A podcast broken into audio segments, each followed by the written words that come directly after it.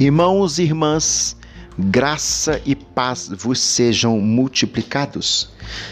Aqui quem vos fala é o professor Daniel Ramos e a temática que eu tenho hoje é muito linda.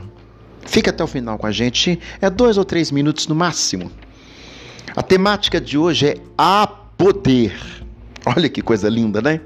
Tiago capítulo 5, verso 16: Muito pode, por sua eficácia, a súplica dos justos. Olha para você ver esse testemunho que eu vou iniciar a nossa fala hoje. Abre aspas. Quando minha irmã descobria que tinha câncer, pedi aos meus amigos imediatamente que orassem por ela. Quando ela fez a cirurgia, oramos para que o cirurgião fosse capaz de remover todo o câncer e que ela não tivesse que se submeter à dolorosa quimioterapia ou radiação.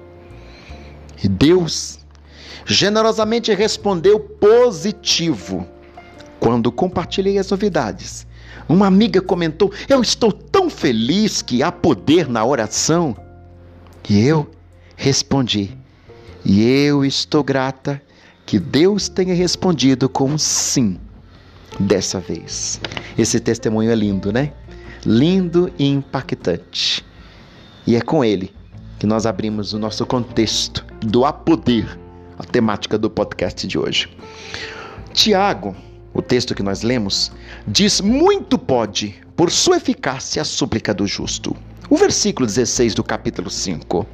Mas muito pode e eficácia significa que quanto mais oramos ou mais pessoas pedimos para orar, aumenta a probabilidade de Deus responder com um sim.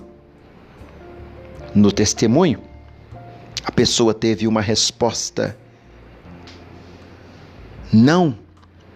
No testemunho, a pessoa teve uma resposta sim.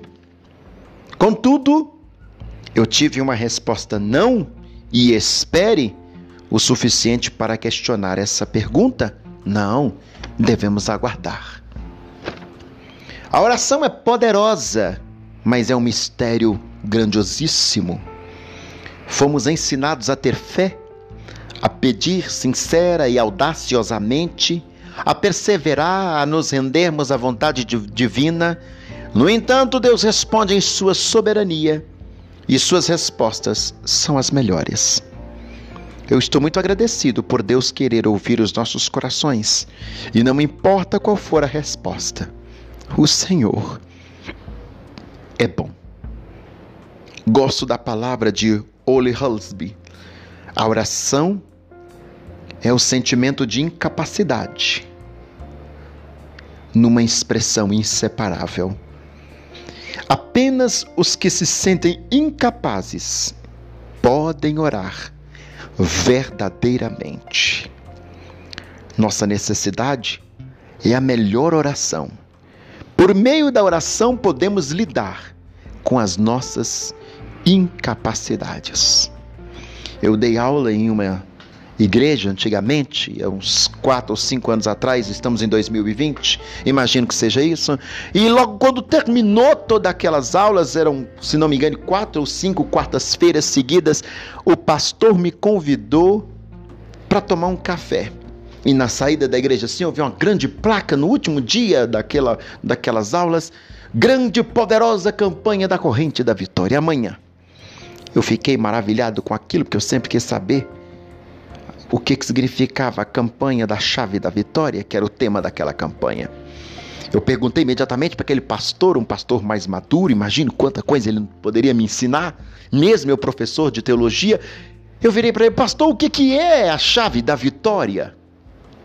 Ele coçou a cabeça, fez cara de, de lado, cara de outro. Eu falei, pastor, me responde, porque o círculo de oração diz que a chave da vitória é a oração. O outro diz que a chave da vitória é a pregação, o outro diz que a chave da vitória é o louvor. O que é a chave da vitória? Porque todos em seu contexto têm um sentido, mas eu queria uma resposta definitiva. O pastor coçou mais um pouquinho, olhou para mim e falou: A chave da vitória, eu não sei o que, que é. Imagine vocês o tamanho da minha decepção.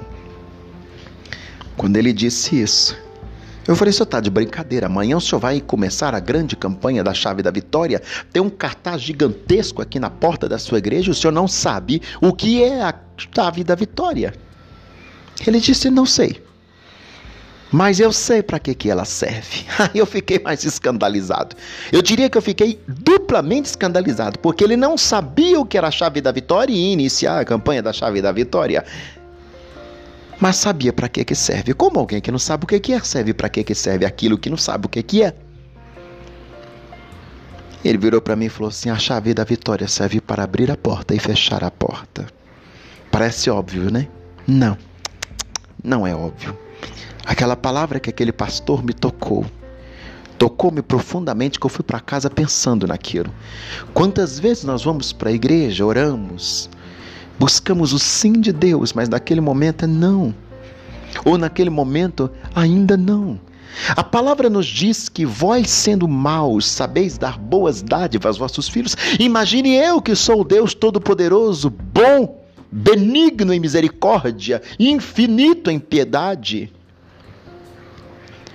Às vezes, minha querida e meu querido, a chave da vitória para a nossa vida é um não.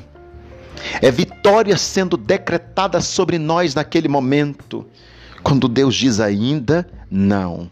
Espere mais um pouco. A chave vem para abrir, a chave vem para ficar.